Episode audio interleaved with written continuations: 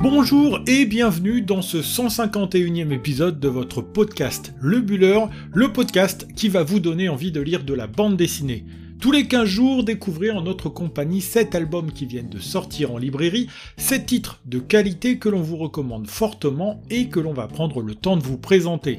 Dans une première partie, nous vous parlerons de l'album Les Fidèles que l'on doit à Ben Gijmans et aux éditions d'Argo mais comme de nombreux autres titres passionnants sont sortis également, dans une deuxième partie, nous reviendrons plus brièvement sur 6 autres coups de cœur sur lesquels vous pouvez vous précipiter.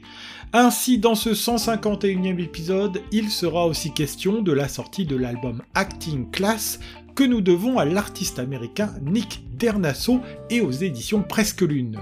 Il sera aussi question de Frontières, que l'on doit à Guillaume Singelin, album sorti aux éditions Rue de Sèvres sur le label 619. Nous parlerons de la sortie de l'album Le Dernier Quai, que l'on doit à Nicolas Delestré et aux éditions Grand Angle.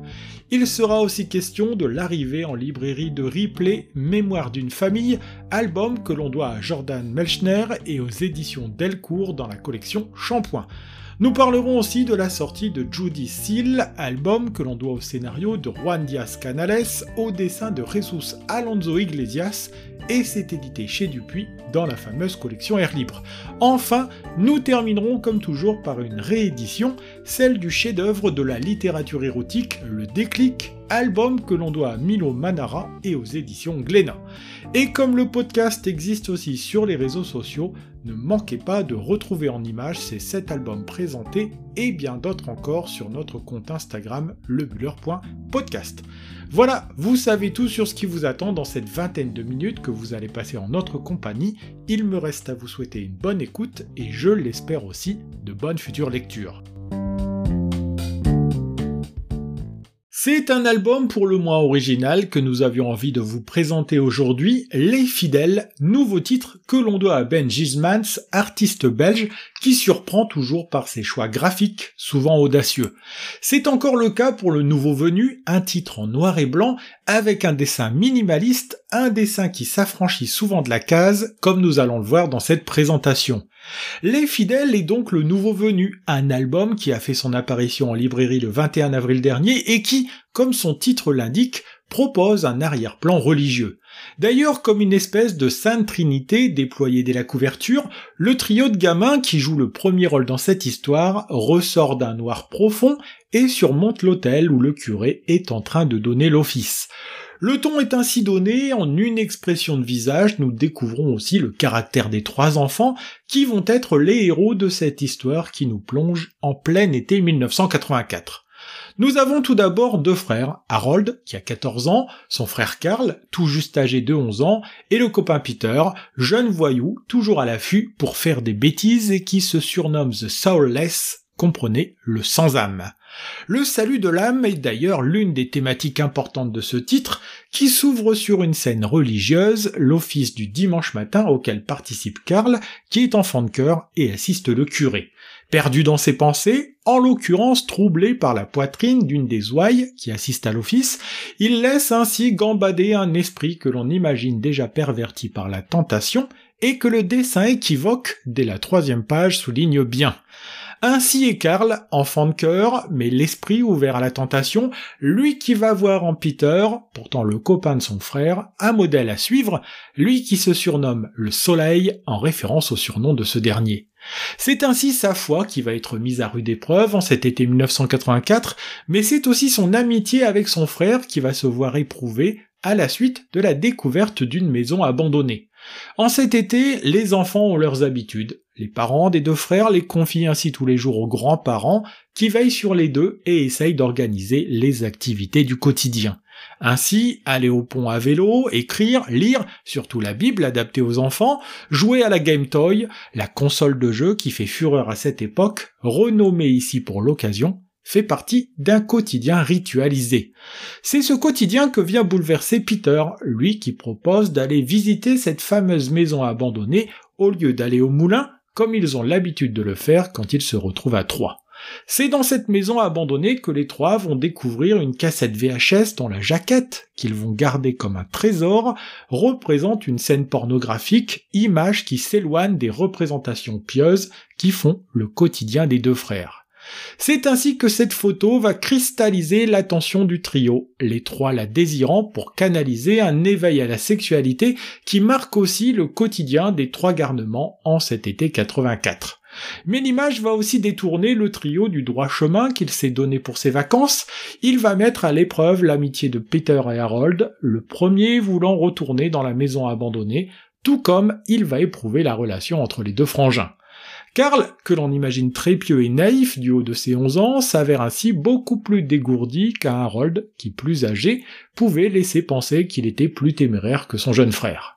Aussi, pour impressionner Peter et se démarquer de son frère, Karl n'hésitera pas à faire des bêtises, comme pisser dans la bouteille de shampoing de sa mamie, le tout sans ressentir de culpabilité. Un peu à la manière d'un Max de Radigues, Ben Gismans nous offre là un récit très intéressant sur l'enfance et l'adolescence, sur l'ennui qui s'empare parfois des longues journées d'été et qui fait faire les pires sottises. Il faut dire que Karl et Harold sont tous les deux engoncés dans une famille catholique et croyante qui dicte leur existence à un âge de la vie où l'on commence à vouloir faire ses propres expériences. Ici, c'est surtout l'éveil à la sexualité qui sous-tend cet été 84, un éveil qui se fait avec les armes de cette génération où un simple clic sur une souris n'ouvre pas une fenêtre sur un royaume où se côtoient le pire et le meilleur. C'est aussi toute la force de cet album, décorer l'ensemble de ce récit avec cet arrière-plan propre aux années 90, où la technologie pointe le bout de son nez, ici avec le Game Toy, mais n'a pas encore bouleversé cet éveil aux choses comme le sexe que l'on fait de manière rudimentaire. Avec son dessin en noir et blanc si particulier, où la répétition des motifs participe de cet ennui que ressentent les personnages, Gismans ne s'embarrasse pas du décor pour mieux se concentrer sur l'essence même de son récit, celui de trois enfants qui font l'expérience de la vie. Son dessin a aussi un côté géométrique et ordonné, un style qui colle parfaitement bien à l'arrière-plan religieux et celui de l'habitude qu'essayent d'inculquer parents, grands-parents et curés dans cette histoire. C'est donc un album surprenant, charmant, dans lequel on peut aussi se reconnaître aisément, que nous proposent là les éditions d'Argo tout au long des 152 pages de ce titre. Si vous avez envie de lire une bande dessinée qui se démarque tant sur le fond que sur la forme, un album inventif et original, avec les fidèles, vous ne serez pas déçus. De notre côté, voilà un titre que l'on recommande plus que chaudement.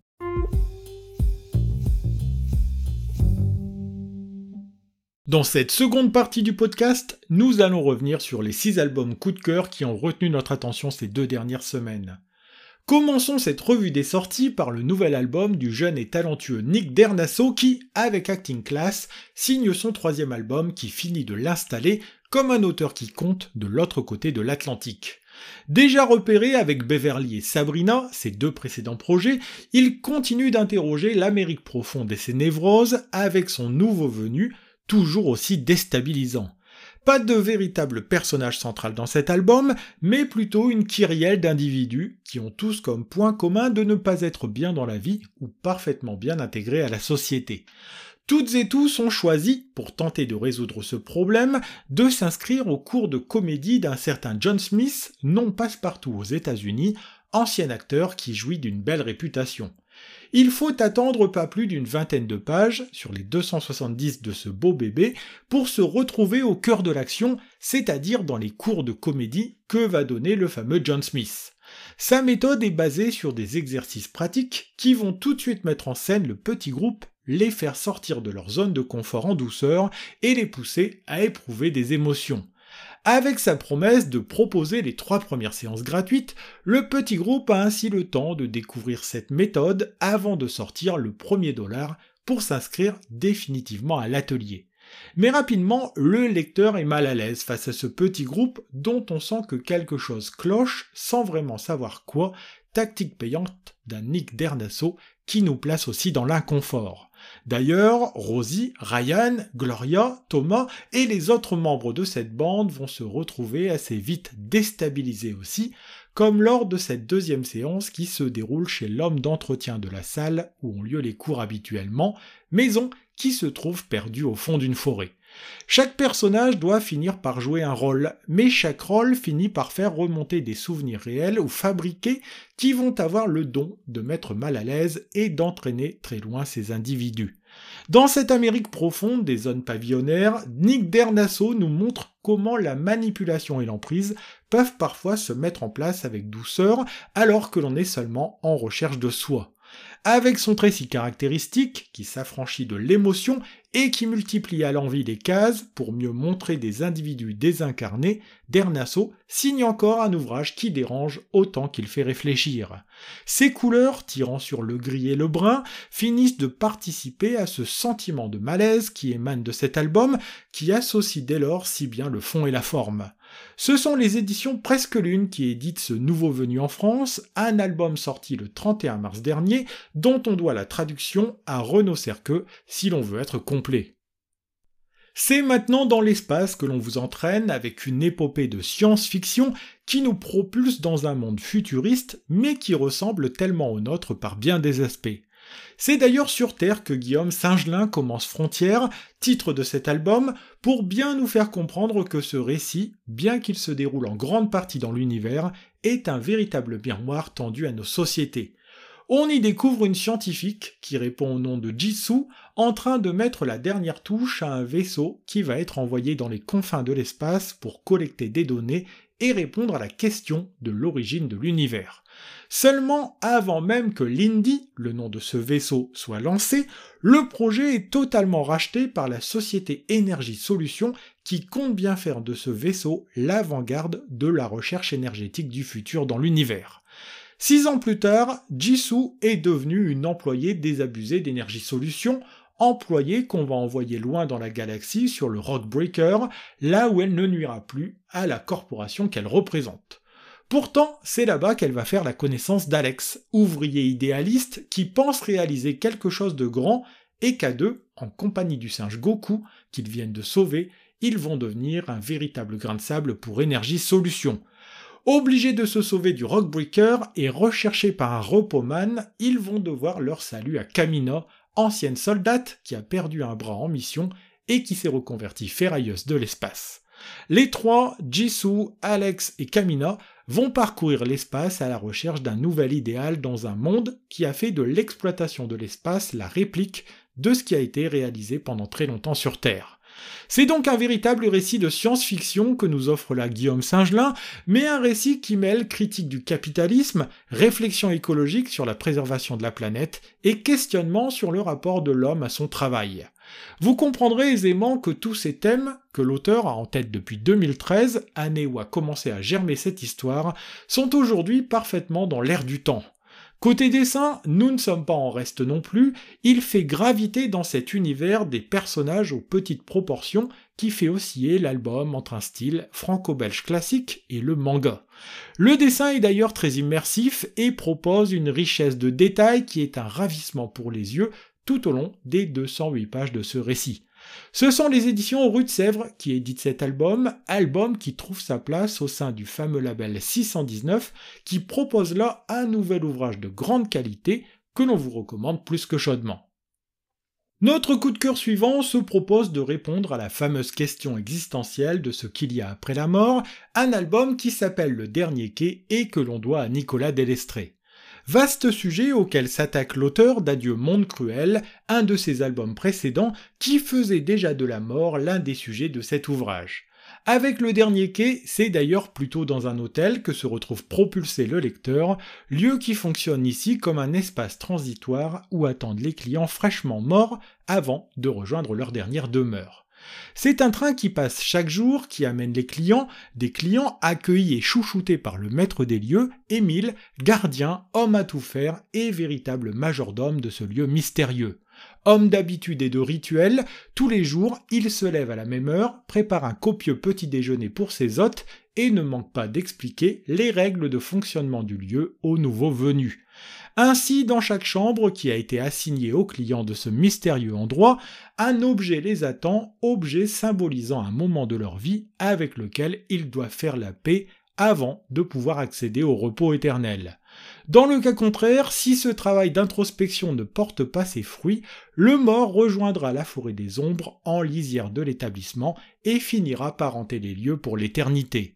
Aussi, cette mécanique bien huilée, à laquelle Émile tient plus qu'à tout, va s'en trouver sévèrement remise en question avec l'arrivée de trois mystérieux clients, Itomi, femme à l'aspect peu amène qui reste enfermée dans sa chambre, Mathias, le bellâtre blond, et la belle et sulfureuse Bégonia. Avec leur présence à l'hôtel, c'est toute la mécanique de ce quotidien auquel tient fermement Émile qui va se mettre à dérailler et ouvrir la brèche vers une nouvelle histoire. En effet, cette arrivée conjointe des trois mystérieux clients pourrait bien avoir un lien avec Émile, car ce dernier, coincé depuis très longtemps dans cet hôtel, ne semble pas vouloir quitter les lieux. C'est donc autour d'un scénario très original et réservant des surprises que Nicolas Delestré a construit son nouvel album, un ouvrage dans lequel on se laisse aspirer avec beaucoup de plaisir malgré la thématique du titre. Il faut dire que le dessin de l'auteur aide aussi à rendre le tout plus léger, avec des personnages bien campés, expressifs et une touche d'humour bienvenue ici ou là.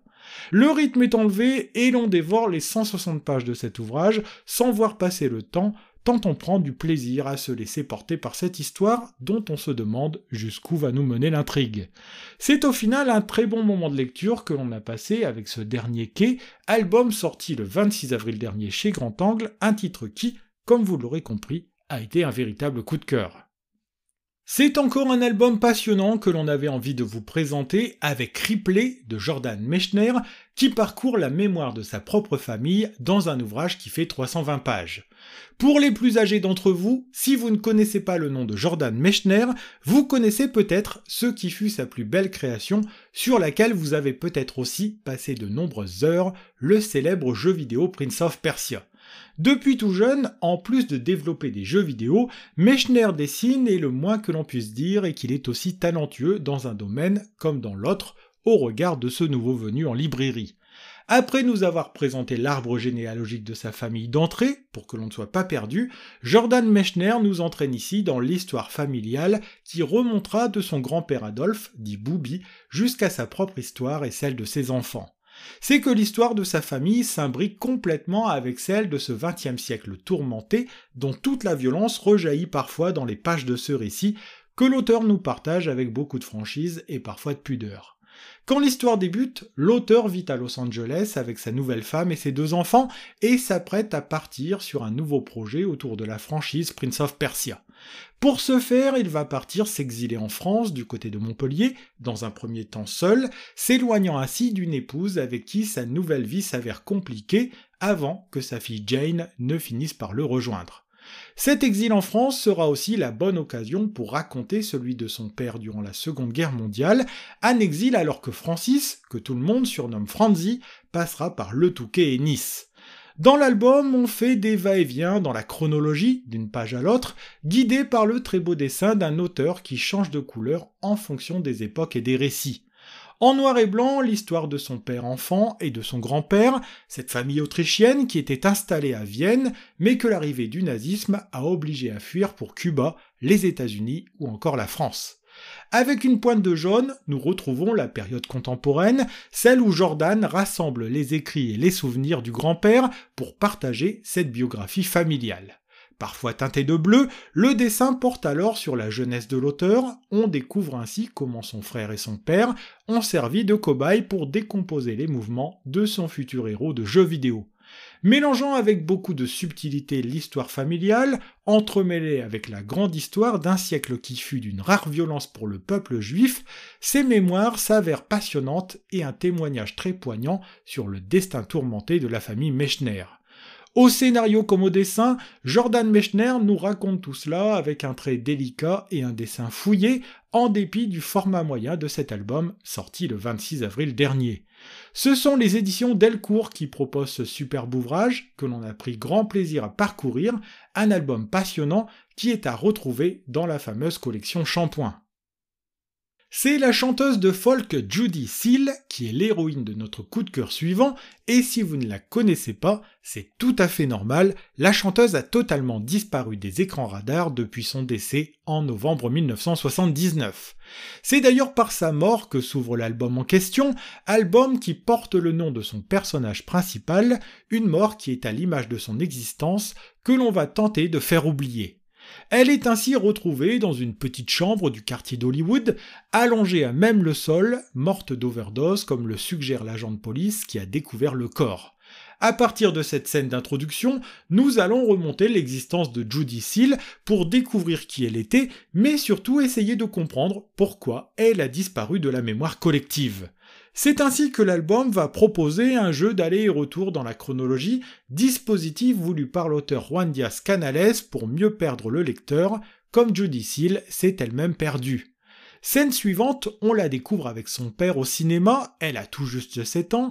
un an plus tard son père décédera et plus rien ne sera jamais comme avant pour elle, surtout avec son beau-père qu'elle détestera. À partir de là, la vie de l'héroïne est coupée en deux il y a d'un côté la Seal talentueuse qui se découvre une passion et un véritable don pour la chanson, de l'autre la délinquante et la droguée qui fera des séjours en maison de correction et en prison. Se découpant en plusieurs petites scènes, comme pour un film, l'album nous donne à voir ses deux facettes, son mariage à 17 ans avec une petite frappe de Los Angeles et un braquage raté qui lui vaudra une première privation de liberté mais on la voit aussi en 1966 dans le quartier de Laurel Canyon en train de composer une chanson avec une aisance insolente sur un dulcimer, chanson que va lui racheter Jim Ponce, bassiste des Turtles. Elle sera aussi la première artiste engagée par le tout jeune Dave Griffin, personnage de fiction qui est en réalité David Jeffen, qui vient de monter le label Asylum Records. C'est une de ces rares interviews accordées à Grover Lewis qui sert de fil rouge à cette bande dessinée qui aborde tous les aspects de la vie de son personnage central, la drogue, la prostitution, la prison, mais aussi une relation familiale des plus compliquées. Si le scénario signé par le très talentueux Juan Diaz Canales est passionnant, que dire du dessin coloré et presque hypnotique de Jesus Alonso Iglesias qui finit d'immerger totalement le lecteur dans cet album? Ce dessin, sobre sur certaines séquences et psychédélique sur d'autres, finit ainsi de nous immerger dans la vie de son personnage avec une richesse de détails nous ramenant directement à cette époque. Vous aurez compris que l'on a eu un gros coup de cœur pour ce Jody Seal, titre qui fait 96 pages et qui est sorti le 21 avril dernier dans la prestigieuse collection Air Libre des éditions Dupuis.